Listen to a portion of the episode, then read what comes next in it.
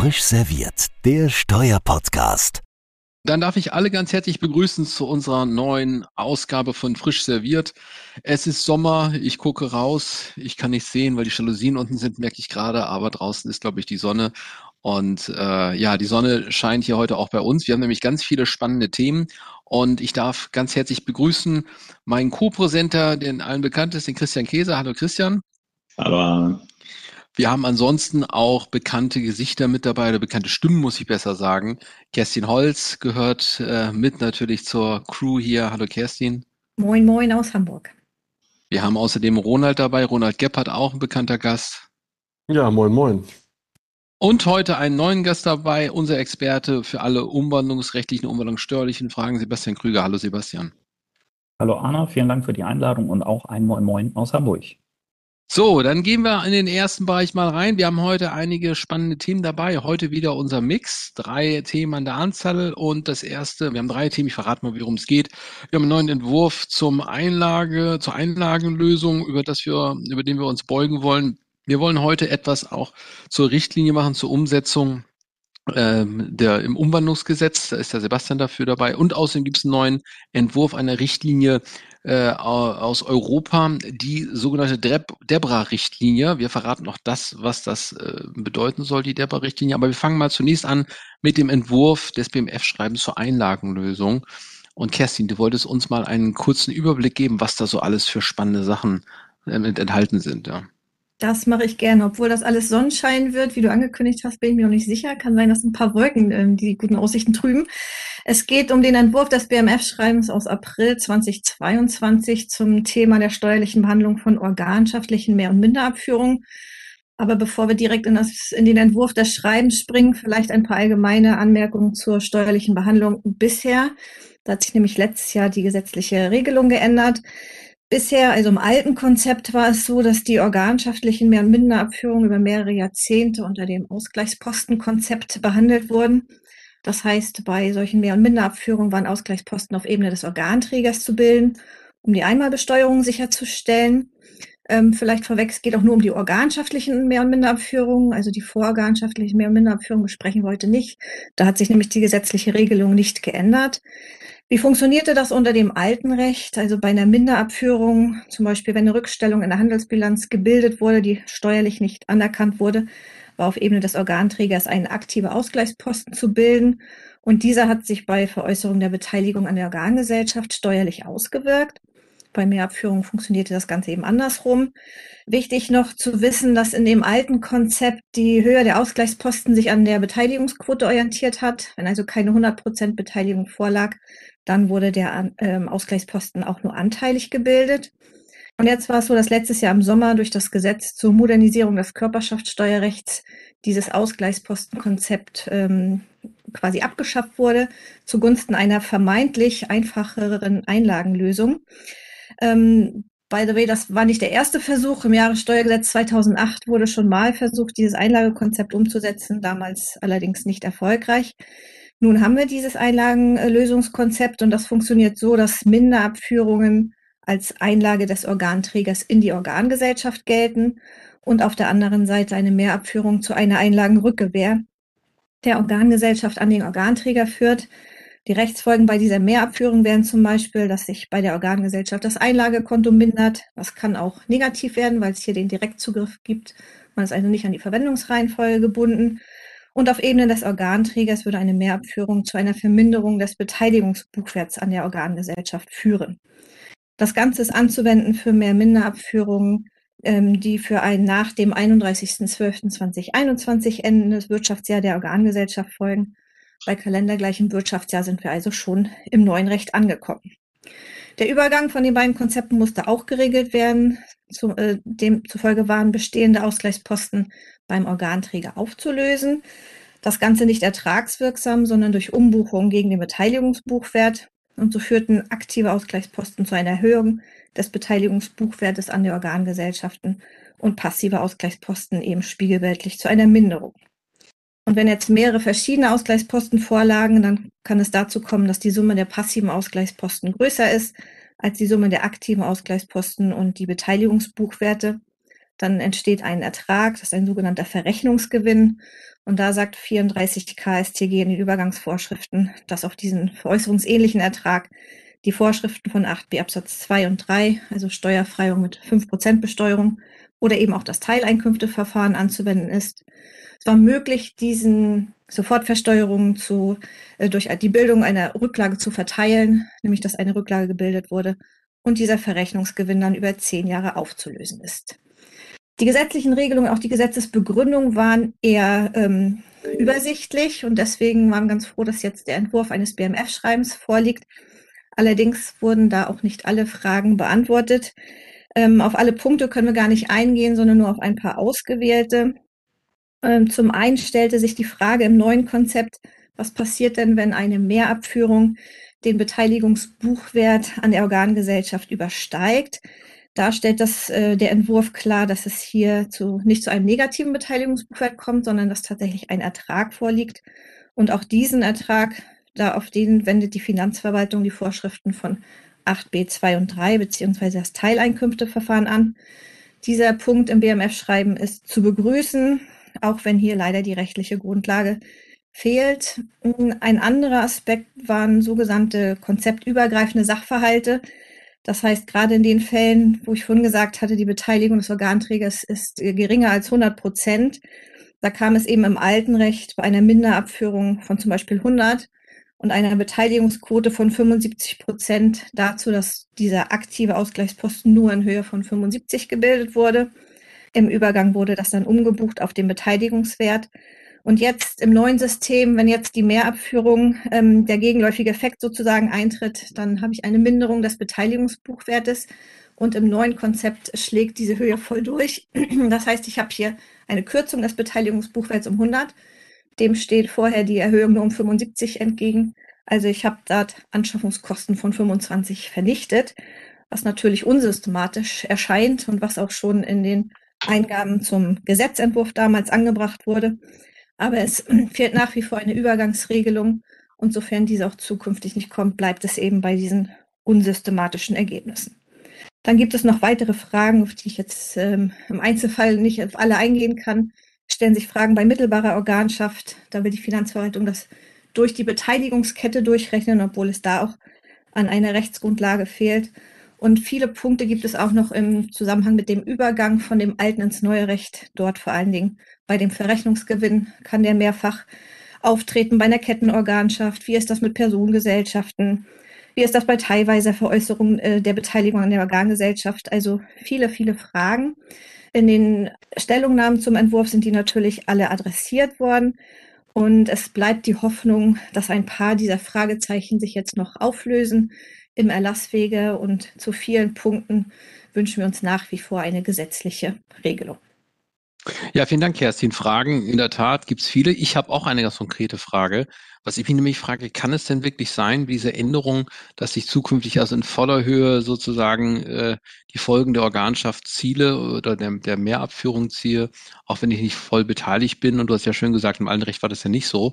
Das kann da zur Vernichtung von Anschaffungskosten kommen. Kann das denn wirklich sein? Das ist ja irgendwie schon eigen. Also ich, ich habe da ein gewisses Störgefühl. Stellen wir uns mal vor, wir haben natürlich Personen dahinter, wo noch nicht mal der 8b in Gänze greift. Da hat ja auch noch mal sind ja die steuerlichen Folgen nochmal noch mal erhöhter. Also eigentlich gibt es ja sowas wie eine Besteuerung nach Leistungsfähigkeit, hätte ich gedacht. Christian, ich weiß nicht, ob du dazu eine Meinung hast. Man hat ja ein Störgefühl, klar, das Verfassungsgericht gibt immer so gewisse Breite in der Anwendung, aber so richtig einen Grund, dass man ja einen Systemwechsel jetzt da vollzieht, sieht man ja nicht so unbedingt. Also ich hätte mal gedacht, zumindest müsste man vielleicht als Gesetzgeber ja dann gewisse Begründung haben, warum man hier etwas besteuert, was es gar nicht eigentlich gibt. Ne? Also selbst wenn ich keine gestärkte Leistungsfähigkeit habe, habe ich ja Steuern zu bezahlen. Ich weiß nicht, wie du das siehst. Äh, sollte man meinen, ich meine, wir haben ja neulich den Beitrag äh, vorgestellt von Kraft Kokro äh, und ich will nicht dauernd drauf rumreiten, aber die Leistungsfähigkeit, die scheint ja bald ein Ding der Vergangenheit zu sein. Aber vor allem wundert man sich, wo der Sonnenschein bleibt, den du den Zuhörern versprochen hast. Den konnte ich jetzt noch nicht raushören.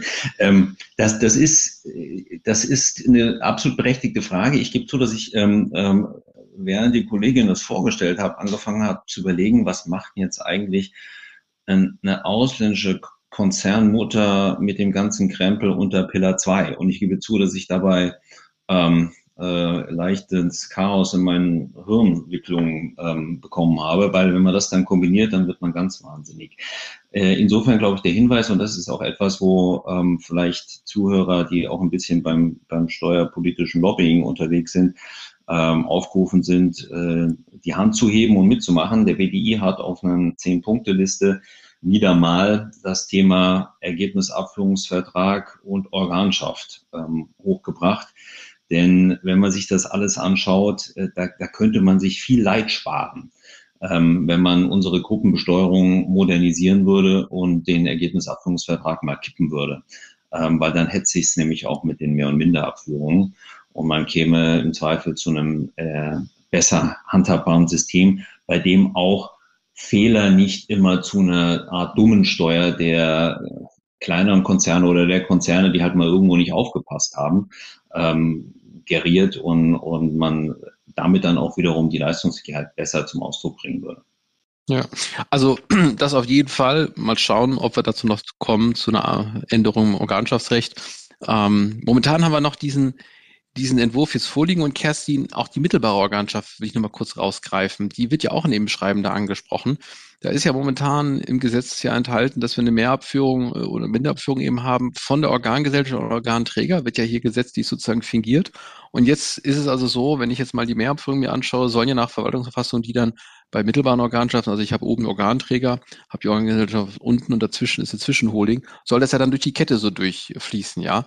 Ähm, also dann natürlich auch bei tiefer gestaffelten ähm, Konzernen entsprechend mehrfacher 5% Besteuerung. Vom Gesetz muss man ja sagen, ist es zumindest so nicht ausdrücklich vorgesehen, hätte ich mal gedacht, ne? weil ja eigentlich äh, die Regelungen sich nur Organgesellschaft und Organträger wenden. Ja, also ähm, weiß nicht, ob du dazu eine man Meinung hast. Kann das gar nicht so richtig rauslesen aus dem Gesetz, wie das die, wie tatsächlich bei der mittelbaren Organschaft das gehandhabt werden soll. Also die gesetzlichen Regelungen, wenn man das liest, äh, funktionieren ganz gut im Verhältnis direkt Organträger und Organgesellschaft, aber sobald eben eine zwischengeschaltete Gesellschaft da ist, funktionieren diese Regelungen nicht äh, so eins zu eins und die Finanzverwaltung sagt jetzt in dem Entwurf, dass tatsächlich entlang der Beteiligungskette zu ähm, behandeln ist. Also die Einlagenrückgewehr erst von der Organgesellschaft an den zwischengeschalteten ähm, Rechtsträger habe und dann von diesem an den Organträger, dass da auch ähm, Einlagenkonto und ähnliches auch beim zwischengeschalteten Gesellschafter ähm, sich Auswirkungen ergeben würden. Und genau diese Fragen äh, oder diese Rechtsfolgen ergeben sich gar nicht direkt aus dem Gesetz. Also auch dort fehlt für die Auffassung der Finanzverwaltung die gesetzliche Grundlage und aus fachlicher Sicht wäre es wahrscheinlich sachgerechter, dort den direkten Weg, so wie auch der Gewinnabführungsvertrag gestaltet ist, den direkten Weg zwischen Organgesellschaft und Organträger zu wählen. Aber das findet sich im Entwurf eben leider nicht wieder und ist auch adressiert worden.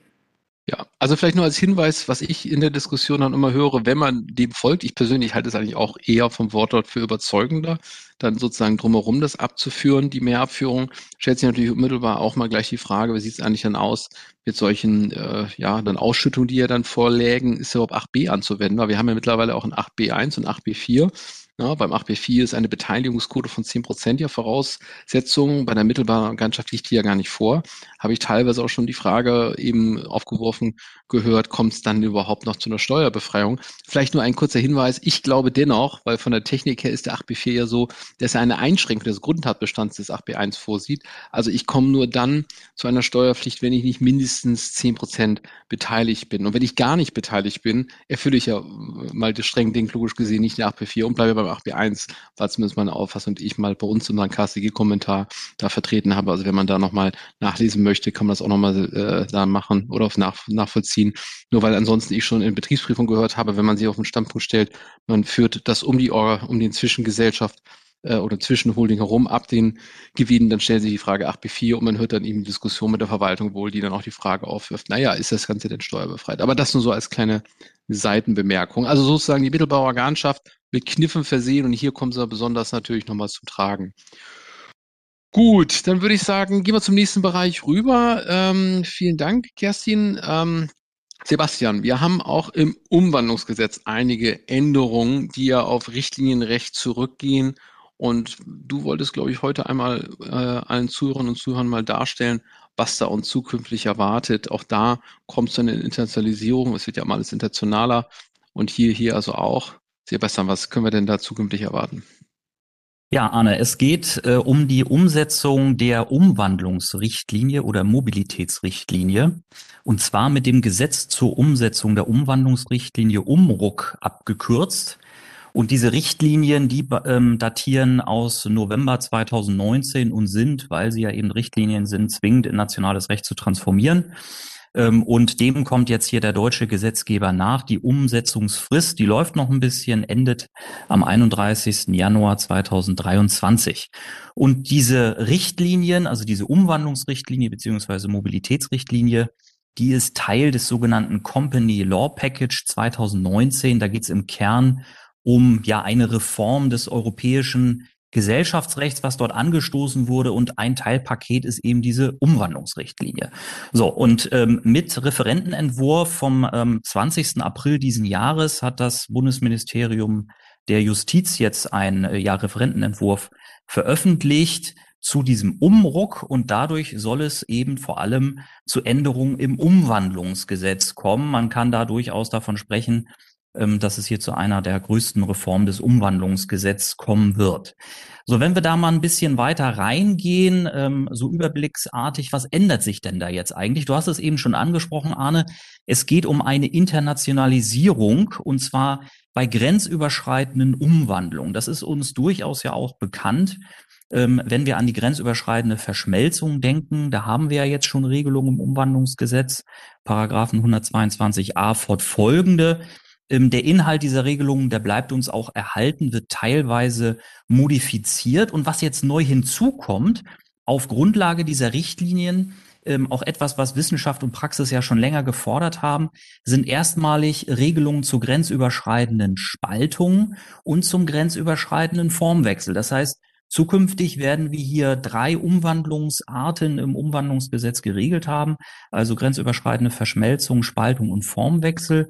Und das Ganze wird auch sozusagen von der systematischen Sicht heraus im Umwandlungsgesetz in einem eigenen Buch geregelt, im sechsten äh, Buch des Umwandlungsgesetzes. Und dort, äh, dort wird man dann zukünftig die Regelungen zu grenzüberschreitenden Umwandlungen finden. Da gibt's dann im Detail, das können wir jetzt im Einzelnen hier nicht alles durchgehen, ähm, umfassende Neuerungen, was Umwandlungsverfahren etc. angeht. Was sicherlich noch ganz interessant äh, für die Praxis ist, es gibt auch Änderungen, ähm, was den Schutz von Minderheitsgesellschaftern anbetrifft, Gläubigern, also die haben dann beispielsweise Anspruch auf Sicherheitsleistungen. Das wird dann mit einer faktischen Registersperre abgesichert. Ähm, und auch äh, was den Schutz von Arbeitnehmerinnen und Arbeitnehmern angeht. Da gibt es verschiedene Informations- und Konsultationsrechte. Das wird dann auch noch flankiert durch ein anderes Gesetzgebungsverfahren. Da gibt es auch einen Referentenentwurf vom 20. April äh, diesen Jahres vom Bundesministerium für Arbeit und Soziales. Da geht es um mitbestimmungsrechtliche Aspekte bei grenzüberschreitenden Umwandlungen. So, und ähm, zuletzt vielleicht noch kurz auch nationale Umwandlung im Umwandlungsgesetz. Da wird einiges geregelt, ähm, äh, was beispielsweise Regelungen zur Ausnahme vom Prüfungsbericht äh, betrifft.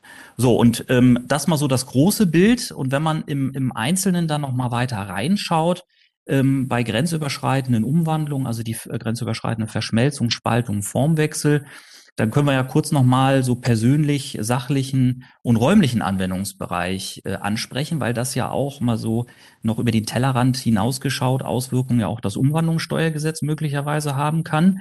Also persönlicher Anwendungsbereich hier sind erfasst ausschließlich Kapitalgesellschaften. Also im deutschen Rechtskreis reden wir hier über die AG, KGAA oder auch die GmbH. Heißt also, Personengesellschaften, und so sieht es auch die Richtlinie, die sind grundsätzlich mal nicht erfasst. Es gibt eine Ausnahme davon, das ist uns auch aus dem jetzigen Recht schon bekannt, das betrifft den Fall der grenzüberschreitenden Hereinverschmelzung. Da gibt es unter bestimmten Voraussetzungen die Möglichkeit, auch auf eine OHG oder auf eine KG zu verschmelzen. Aber die, die andere Richtung, also Herausverschmelzung oder auch heraus herein Spaltung oder auch der Formwechsel, da dürfen Personengesellschaften sozusagen nicht mitspielen. Also da müsste man dann in der Praxis sich ähm, unmittelbar auf Europarecht ähm, ja, stützen und auch dort den steinigen Weg dann sozusagen beschreiten. Sachlichen Anwendungsbereich bei Verschmelzung, das ist jetzt nicht sonderlich spannend, das ist alles so wie gehabt, aber bei, äh, bei der Spaltung ist es nochmal ganz interessant. Und zwar die Richtlinie, die sieht nur vor die Spaltung zur Neugründung, nicht die Spaltung zur Aufnahme. Und hier geht der äh, Gesetzgeber jetzt nach dem Referentenentwurf überschießend über die Richtlinie hinaus und lässt auch die Spaltung zur Aufnahme ähm, äh, oder erfasst auch die Spaltung zur Aufnahme, allerdings auch das nur in engen Grenzen, ähm, was dann nämlich die Anzahl der Arbeitnehmer anbetrifft. Und zwar ist das nur aus deutscher Sicht für solche Rechtsträger eröffnet, ähm, wo in den letzten sechs Monaten vor Offenlegung des Spaltungsplans durchschnittlich weniger als 400 Arbeitnehmerinnen und Arbeitnehmer beschäftigt wurden. Also wenn man außerhalb dieser Grenzen sich bewegt, da muss man dann wieder alternative Wege beschreiten oder hier auch den, äh, den Weg ähm, des Europarechts ähm, gehen. Und zuletzt vielleicht noch kurz räumlicher Anwendungsbereich. Ähm, erfasst sind nur EU-EWR ähm, Kapitalgesellschaft. Das heißt, wir brauchen hier einen Nexus an die EU beziehungsweise den EWR. Heißt, die EU-EWR-Kapitalgesellschaft äh, muss eben nach dem Recht eines solchen Staats gegründet worden sein und auch dort ihren Sitz haben. Heißt im Umkehrschluss, Drittstaatengesellschaften sind raus. Das heißt, auch dort müsste man dann Alternativgestaltungen oder alternative Wege ähm, gehen. Arne. Mhm. Genau, und Sebastian, es ist so, du hast Personengesellschaft angesprochen, die ja außen vor sind, hast gesagt, ja, man kann auf Primärrecht sich berufen, natürlich die eine Möglichkeit. Bis dato ist ja häufig so, vor allem im grenzüberschreitenden Formwechsel, so ja die Praxis doch häufig gewesen ist, dass man da vor den Grundfreiheiten direkt sozusagen eine Eintragung erreicht hat. Natürlich spannend sein, zu schauen, ob zukünftig die, die ähm, äh, die Registerrichter auch dementsprechend folgen werden. Aber ich sage mal nur mal laut gedacht, in jedem Fall, was ich ja machen könnte, ich könnte grenzüberschreitend spalten dann zukünftig und dann natürlich im nationalen Recht eine, ich sag mal, Formwechsel dann nach nationalen Recht äh, vollziehen, so dass eben vorgesehen ist. Ne? Also ich meine, so gesehen im Zweischritt, äh, wenn man zwei Schritte machen würde, ging es ja wohl auf jeden Fall. Ne? Genau, und das ist ja auch umgekehrt äh, die, die, die Spaltung zur Aufnahme, das ist ja genau das Gleiche. Also ich würde erst in einen Staat aufspalten oder abspalten auf einen Nuco und die Nuco der grenzüberschreitend ähm, äh, zur Aufnahme wieder verschmelzen. Also in der Tat würde man hier auch so Zwischenschritt ähm, einbauen. Richtig. Mhm. Sebastian, nochmal eine spannende Frage, die ich mir gestellt habe zum Anwendungsbereich nochmal ganz kurz. Das Ganze kommt, du hast es gesagt, ich habe es wieder vergessen, sag's bitte nochmal, wann greift, soll das greifen? Genau, genau. Also greifen soll das äh, ab dem ähm, 31.01.2023. Also das ist als Inkrafttreten hier vorgesehen, also mhm. mit Ablauf der Umsetzungsfrist. Es gibt dann im Einzelnen noch Übergangsregelungen, wo man ähm, ja, wenn man nach, nach, nach altem Recht sozusagen Umwandlungsvorgänge beginnt, die kann man dann auch nach altem Recht zu Ende führen. Aber das genau, also Umsetzung beziehungsweise Inkrafttreten wir 31.01.23.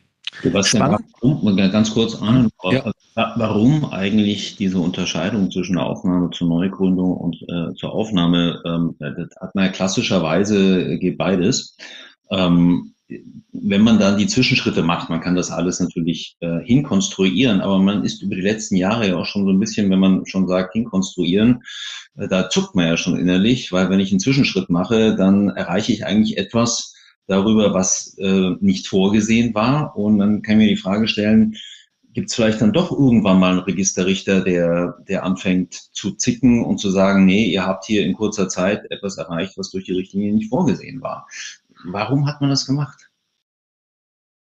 Also ich könnte mir vorstellen, dass das vor allem mitbestimmungsrechtliche äh, ja, Gründe haben könnte.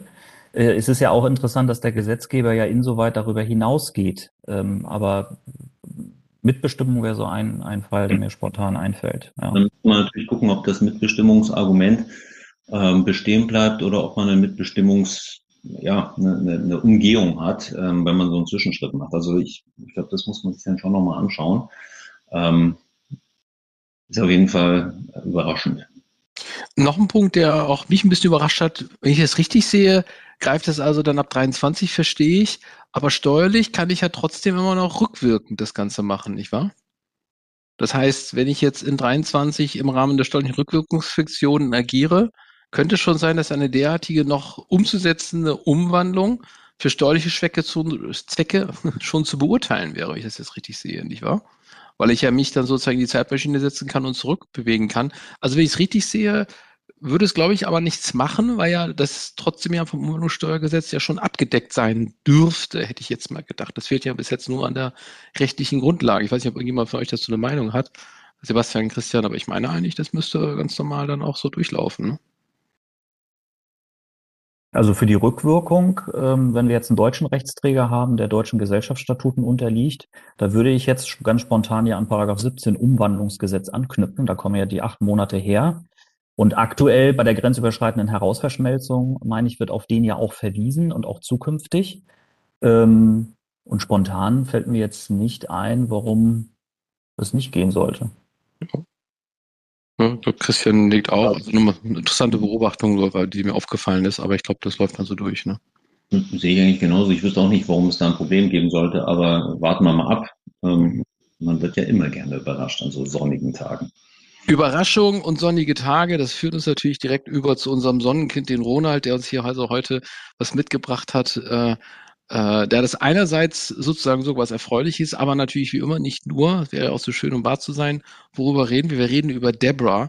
Äh, ja, Deborah von der Wortfindung her äh, sehr eigen, aber das, da ist auch ein, eine Bedeutung hinter. Also es ist jetzt, äh, glaube ich, äh, Ronald, an dir zu erläutern, was sich hinter Deborah versteckt.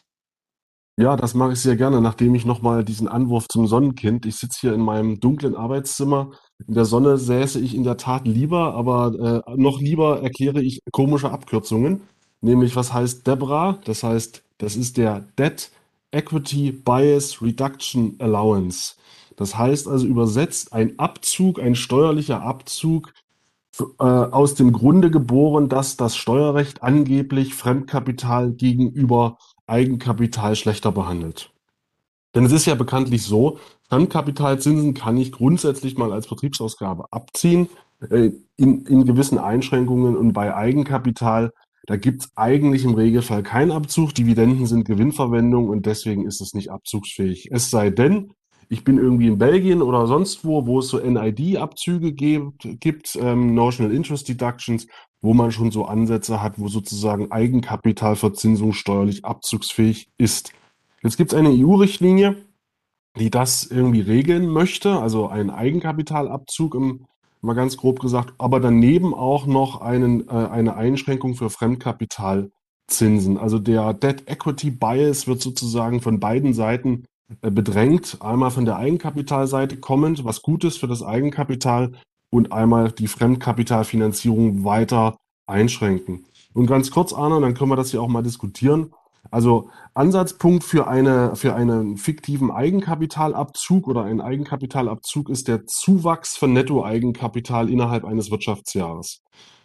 Es wird geregelt, dass wenn innerhalb eines Wirtschaftsjahres Eigenkapital anwächst, ich dieses verzinsen kann und zwar mit einem Basiszins, einem risikofreien Basiszins plus einem bestimmten Aufschlag von 1 oder 1,5 Prozent. Das kann ich mir dann über zehn Jahre lang reinziehen, über zehn Wirtschaftsjahre mit zwei Einschränkungen. Einmal 30 Prozent EBITDA. Wenn ich darüber bin, darf ich nur vortragen, und zwar fünf Jahre. Und wenn ich dadurch Verluste produziere durch diesen Abzug, dann darf ich diesen Teil, der sozusagen in den Verlust läuft, unbegrenzt vortragen. Und das mache ich dann, wie gesagt, über, über zehn Jahre. Wenn das Eigenkapital im Anschluss allerdings wieder absinkt, dann äh, wird mir auf die Finger gehauen. Dann gibt es nämlich sozusagen den negativen Abzugsbetrag. Das ist dann also steuerpflichtig. Minus mal Minus macht Plus. Und das heißt also, es ist nicht nur was Gutes, also nicht nur eine Eigenkapitalzuwachsabzug, sondern auch eine Eigenkapitalabwachsbesteuerung, wenn man das so nennen kann. Ähm, das sind sozusagen die beiden die beiden Seiten der Medaille. Und ich glaube, Arne, wir haben da ja auch schon ein bisschen rumgerechnet im Vorhinein. Das kann, also wenn das kommen sollte, da ist ja noch die Frage auch, ähm, ob das überhaupt kommt. Es kann in der Tat äh, ziemlich äh, problematisch sein, weil ich dann in verschiedensten Schedulen äh, rumkalkulieren muss. Zumindest ist es auf jeden Fall nicht einfach, ne? weil man muss sich ja dann vorstellen, wenn ich dann verschiedene sag mal, Eigenkapitalerhöhung habe in einem Jahr, ist ja dann der Zinssatz immer jeweils eigenständig zu bestimmen und läuft dann zehn Jahre durch. Ich glaube, wir haben es bei uns intern mal genannt, das sind immer so Kohorten, die dann so quasi durchlaufen an der Stelle, die ich dann durchziehen muss. Und gleichzeitig ist es natürlich so, dass dann in Summe dieser Kohorten entsprechend diese verschiedenen Begrenzungsregelungen eben auch anzuwenden sind. Also in der Tat glaube ich gar nicht, gar nicht so einfach, äh, wenn man das mal sich so im Einzelnen anschaut. Ähm, interessant finde ich eben, wie gesagt, nur, dass man sagt, man versucht den Gleichklang äh, herzustellen. Das, darüber kann man ja nachdenken, wenn man sagt, man will alle steuerlich gleich behandeln. Aber trotzdem ist es ja nur der EK-Zuwachs, der da begünstigt wird. Ne? Also ganz gleich behandelt wird es ja dann doch nicht irgendwie, ne, Christian? Also ich glaube, da ist, da steht das also drüber, aber so ganz, ganz dringend die Gleichbehandlung ist es dann doch nicht. Ne? Ja, da, da steckt natürlich wieder der Gedanke dahinter, ähm, dass, dass man nur incentivieren möchte, was dann auch während der Phase wirklich an Eigenkapital zugeführt wird und, äh, und nicht irgendwelche Bestandsgrößen dann erfasst. Äh, ich wundere mich auch, wie man ähm, aktuell mit so einem komplexen Regelungsvorschlag um die Ecke kommen kann. Vielleicht haben die gedacht, wenn man wegen Pillar 2 sowieso schon einen, einen extra Steuerledger einführt, dann macht es auch nichts mehr, wenn man da äh, in den Kohorten sich ein bisschen berechnet. Man kann sich auch die Frage stellen nach den Wechselwirkungen, wenn äh, das Eigenkapital zurückgeht, ja, ähm, dann kann das ja verschiedene Gründe haben. Ähm, und wenn ich dann theoretisch ein Recapture habe, ähm, kommt das vielleicht auch zur falschen Zeit. Also da gibt es noch wahnsinnig viele offene Fragen. Man, man kann eigentlich nur hoffen, dass es hier bei einer theoretischen Beschäftigung mit diesem Entwurf bleibt und dass der nicht umgesetzt wird.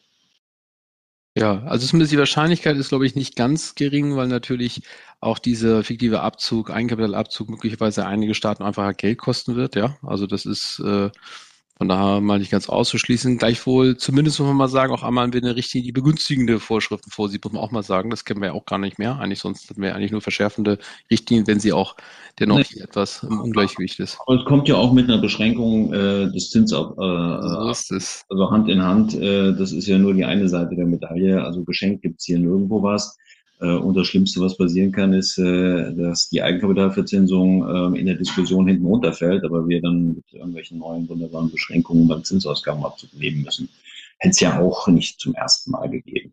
Das kann natürlich passieren. Wir haben ja auch im deutschen Gesetz oder im Koalitionsvertrag einen Vorschlag hinterlegt, Zinshöhenschranke. Das erinnert einen so ein bisschen auch natürlich daran, dass es da vielleicht so eine ähnliche Konzeption gibt an der Stelle.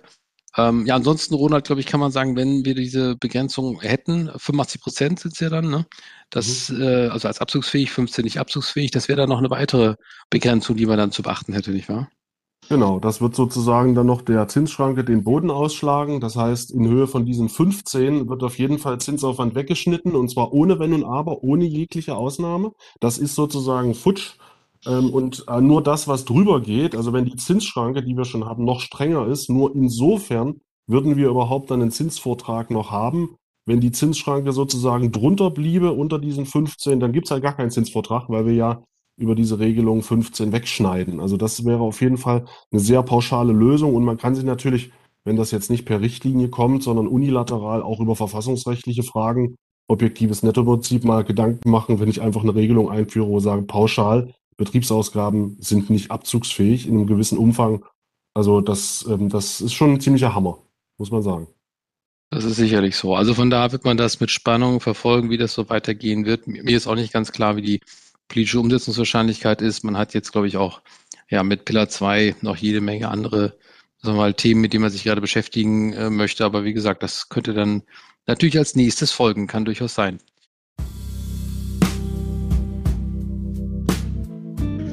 Gut, ja, ich gucke mal auf die Zeit. Wir haben ja so eine kleine Uhr für alle Zuhörer und Zuhörer, wo wir dann immer wissen, wie lange wir schon durch sind. Jetzt sehe ich gerade, wir haben unsere 30 Minuten schon überschritten, weil wir jetzt bei 26 Minuten und 17 sind es also schon zweites Mal läuft es wieder zurück. Das heißt, wir sind schon vier Wochen drüber, vier Minuten äh, drüber hinaus. Äh, aber das macht nichts. Wir haben auch viele spannende Themen gehabt. Ich äh, darf nochmal mich ganz herzlich bei, bei allen, die dabei gewesen sind, äh, bedanken. War immer sehr informativ, hoffe ich auch für alle, die zu Hause an den Geräten sitzen, wie man das früher mal so gesagt hat. Heute hat man wahrscheinlich eher die, die Ohrstöpsel im, im Ohr und ist vielleicht gerade beim Sport oder so oder wo auch immer oder in der, in der Bahn. Ähm, auf jeden Fall, ähm, ja, hat es hoffentlich ein bisschen gefallen. Wir kommen sicherlich bald wieder, das nächste Mal dann wieder im Interviewformat. Christian, ich glaube, das nächste Mal ist sogar, wo wir beide äh, zu zweit nur sozusagen darüber sprechen, wie so eigentlich die Praxis zwischen Beratung und Unternehmen äh, so aussieht. Gar nicht was Fachliches, da bin ich schon sehr gespannt drauf. Ich bin auch schon sehr gespannt, vor allem weil wir ja abgestimmt haben, dass wir uns keinerlei Fragen im Vorfeld äh, gegenseitig zuwerfen. Das heißt, es wird komplett überraschend. Äh, schauen wir mal, wie viele Takes wir dann brauchen, bis es, bis es etwas ist, was man auch wirklich senden kann. Also Christian, ich glaube, wir müssen mit Asen nochmal bitten, dass er vielleicht nochmal ein, zwei Stunden da dranhängt. Weiß ich oder nicht, aber gucken wir mal. Also wir sind auf jeden Fall gespannt, wie das, wie das aussehen wird. Ja, also wie gesagt, nochmal alle, alle an alle, äh, die zu Hause sind, vielen Dank fürs Zuhören. Auch hier alle im Podcast, vielen Dank für, fürs Dabeisein. Und ähm, ja, bis bald kann ich nur sagen und bleib, bleiben Sie uns gerne gewogen. Bis dann. Bis bald. Ciao.